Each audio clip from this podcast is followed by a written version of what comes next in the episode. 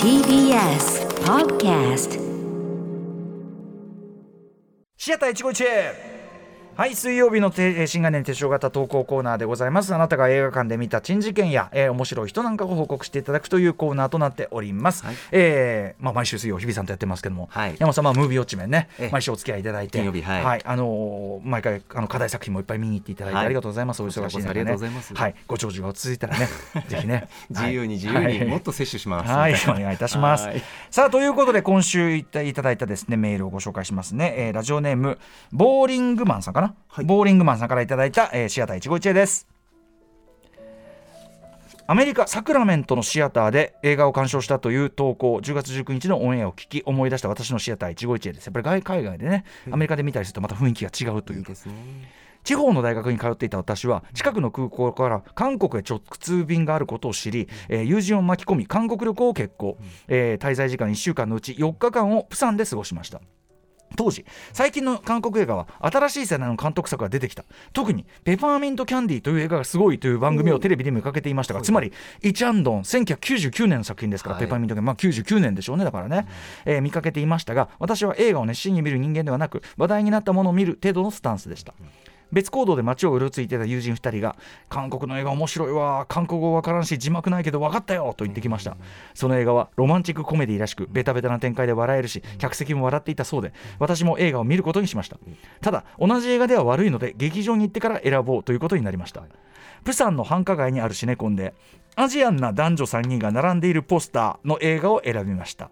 まあアジアンな男女。ねそれはまあ まあ東アジアでね。それはそうだろうっていう。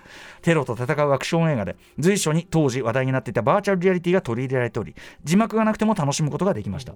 まばらな客席からもアクションシーンではおおと小さいながらも声が漏れ聞こえておりました。なるほど韓国の映画は面白いなと乱暴な感想を抱き帰国帰国後近所のレンタルビデオ店でプサンで見たポスターがジャケットになった VHS ビデオを発見。手に取り裏の説明を読み驚愕私がプサンで見た映画は香港映画バーチャルソルジャー幻影特攻だったのです海外の映画館ということに興奮していたとはいえ広東語と韓国語の違いはさすがにわかるし字幕もなかったので吹き替えだったのでしょう。帰宅後の、えー、絶好な顛末を含めて韓国で韓国語吹き替えの香港映画を見たという私の忘れられないシアター一期一会でした。いやー映画館って本当にいいものですね。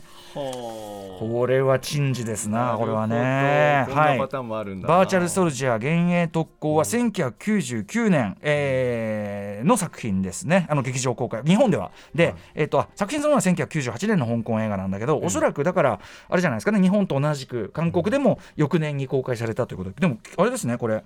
あのケリーちゃんとか出てんだね。結構豪華キャストですねこれね。ケリーちゃんで気づあだそこはやっぱ映画ファンじゃないから。ね。まあそれなかなかどうすかね。あとさ、あとさ、人の名前でさ、ええちゃんとかチェンとかさ、これなんそれでなんか分かりきねえかなって気もしなくはないが、ただまあ、セリフが吹き替えじゃしょうがないね、それはね。確かに。でもさ、口合ってねえなとかそういうのもないのかな。ああ。結構海外、まあ、日本だってもちろん吹き替え版ってありますけどね、え前も言ったかもしれないですけど僕イタリアでハウスパーティーっていう、はいキッドゥンプレイっていう当時の1980年代末に人気があったあのラップグループアメリカのコメディ。のアメリカ版もちろん英語版も普通に見てたんですけど、ええなんかイタリア語版っていうのを見ましてですね、ええ。イタリアでええ。吹き替え版、すごいやっぱ面白かったっていうかね。変な感じっていうかあ そうそうそうそう。なんかだから結構各国ね吹き替え版っていうのあると思いますけどー海外で映画って見見たことないですね。あマジですか？はい。ぜひぜひ。いやあの海外に限らず地方行くだけでも全然雰囲気違ったりしますからね。ああのーこれもまあ何度かした話で申し訳ないんですけど例えばええ「あのーダイ・ハード」一作目はい。ですね、私あの大学の時に、えっとまあ、もちろんもちろんすごい好きで、はい。何度も見ててですねあの映画館劇場でロールドショーやってる時にね、はい。で沖縄にその旅行に行った時に、あのーその冬というかええ。まだこっちが東京は寒い時期にはい。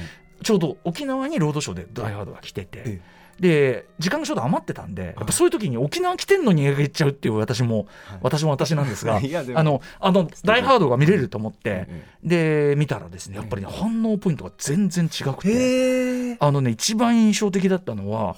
沖縄のその、まあ、那覇のねその映画館では、最後にあのハンスそのあのテロリストが、はい。あの落っこちて、まあ、死ぬじゃないですか、はい。その落っこちる時の顔が面白いっつってみんな爆笑してるんですよ。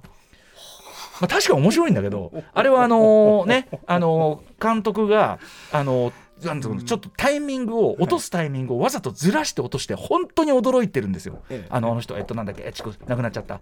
えー、あれアラン・リックマン。アラン・リックマンが本当に驚いてる顔っていう今時はちょっとあんまり許されない感じとドッキリ演出であの顔になってるんですけど、はいまあ憎らしいね悪役だからええ。ざまあ見ろっていう気持ちがまあ湧くというような場面ではあるんだけど、はい。爆笑しててこれは面白いなと思ったね。やっぱね。日本でさえそうよ。それは日本とかまあ日本とそのそうなね。地域で違った。そうないその本土と沖縄でも反応も違いはあるしとかね。ええまあ、単純にその各地の例えばミニシアターなんか行くとやっぱそれぞれのやっぱ味わいあっていいですよ、いや入ってみるもんですねやっぱり、うん海外ともなればばいよいよシステムからして違いますから。前も言いましたけどオランダであの先輩のうちに泊まって、はい。で映画見た時は、ええーあれでしたね。あの途中に休憩がもう強制的に挟まると。どんな映画も。あ。休憩が入るような映画じゃなくても。あどれぐらいの分数とかでどなんくて？関係なくもう必ず休憩が入って。で間にその今でこそ日本の映画館ああいうワインとか置いてるとこもありますけど、えバーみたいなのがあってみんなそこ行ってこうちょっと酒飲んだりしてて。めっちゃおなんか大人文化なのよ。